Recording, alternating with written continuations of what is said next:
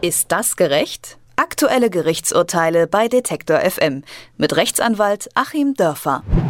Mehr als acht Stunden daliegen und an mehreren Stellen des Körpers gefesselt sein, das klingt nicht nach einer menschenwürdigen Behandlung. So erging es einem Mann aus Bayern, der in einer psychischen Klinik eingeliefert worden war.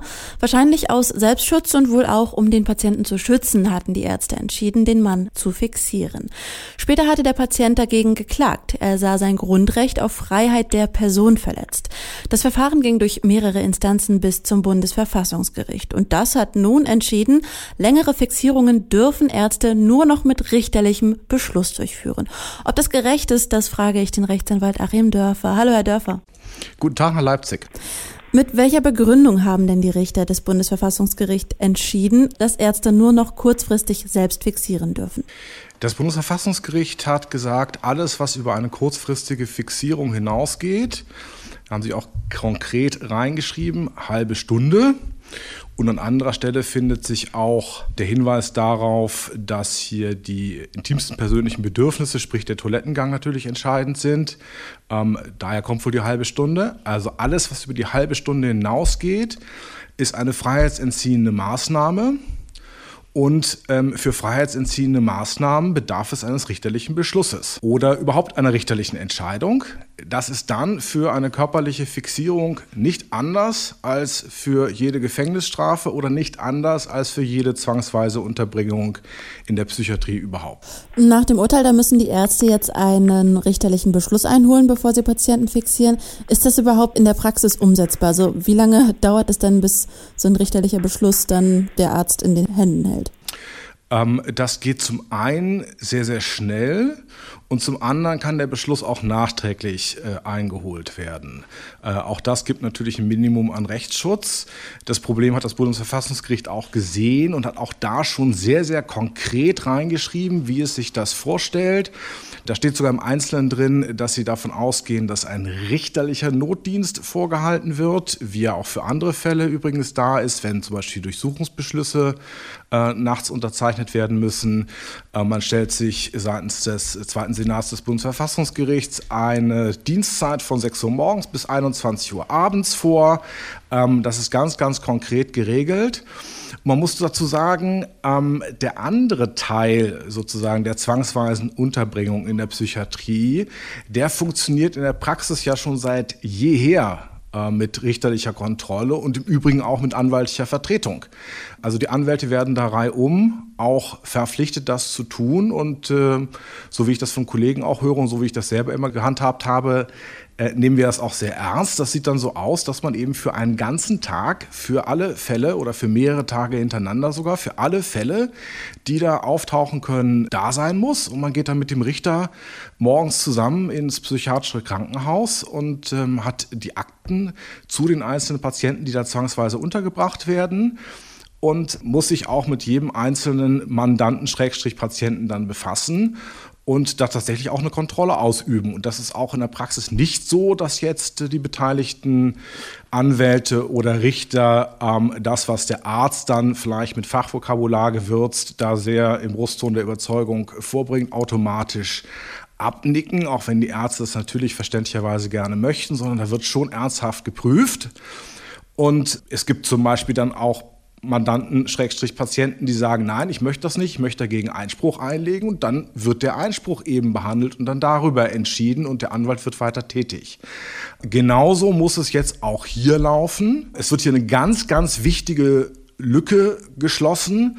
Wer in der Praxis mit diesen Dingen zu tun hat, hat sich schon immer die Haare gerauft. Man muss sich das mal vorstellen.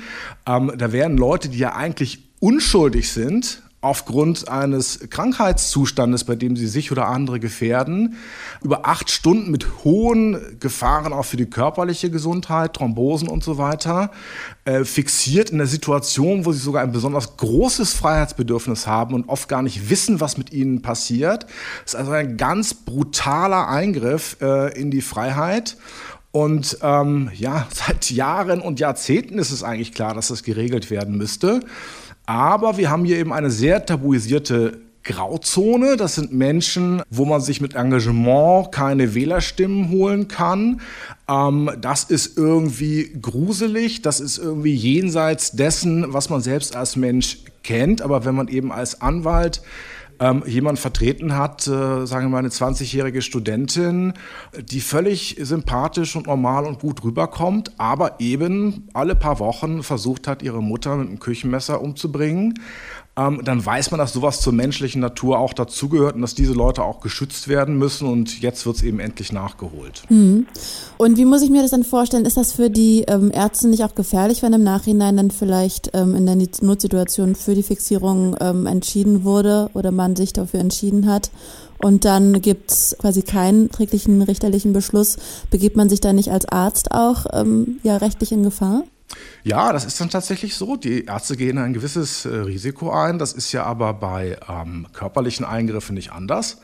Auch da besteht natürlich das Risiko, wenn das äh, Krankheitsbild gar nicht vorlag, um eine bestimmte Operation vorzunehmen, wenn äh, Akten vertauscht werden und es wird das falsche Bein amputiert, ähm, was eben leider auch vorkommt. Es gibt ja auch da gigantische Zahlen von Fehlbehandlungen. Ähm, da muss natürlich im Einzelnen geprüft werden, ob da eine strafbare Körperverletzung vorliegt. Das kann passieren und Ärzte wissen auch, dass sie da immer mit äh, so einem halben Bein im Gefängnis stehen und das ist natürlich dann dort auch der Fall. Also ähm, wenn man dem Arzt jetzt nachweisen kann, dass diese Fixierung das ist wirklich entsetzlich, auch wenn man das Urteil liest. Es gibt eben die Fünf-Punkt-Fixierung, die Sieben-Punkt-Fixierung, wo man dann eben über die Gliedmaßen den Bauch hinaus noch an Brust und Stirn fixiert wird. Wenn es eben keine medizinische Notwendigkeit für eine stundenlange Sieben-Punkt-Fixierung gab, dann muss der Arzt natürlich dafür auch verantwortlich sein.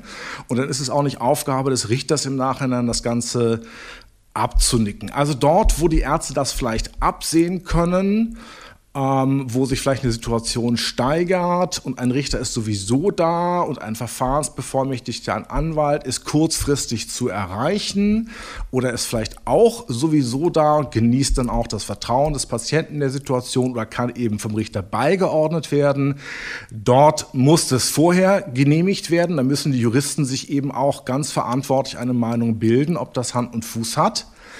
Und äh, dort, wo so eine Fixierung stattgefunden hat oder wo sie über längere Zeit geht, wenn sie eben über sieben, acht Stunden geht, dann sagt das Bundesverfassungsgericht auch, spätestens mit Anbruch des nächsten Arbeitstages am nächsten Morgen, wenn wir vielleicht erst zwei Stunden weit in dieser Fixierung sind, muss dann der richterliche Beschluss kommen. In anderen Ländern, wie beispielsweise in Großbritannien, werden die Patienten nicht fixiert, sondern ruhig gestellt. Wie ist das nach deutschem Recht zu bewerten? Könnte das eine Alternative sein zur Fixierung? Äh, das könnte eine Alternative sein, sicher medizinisch. Es könnte aus Sicht des Juristen eine Alternative sein, die natürlich immer zu prüfen ist als milderer Eingriff.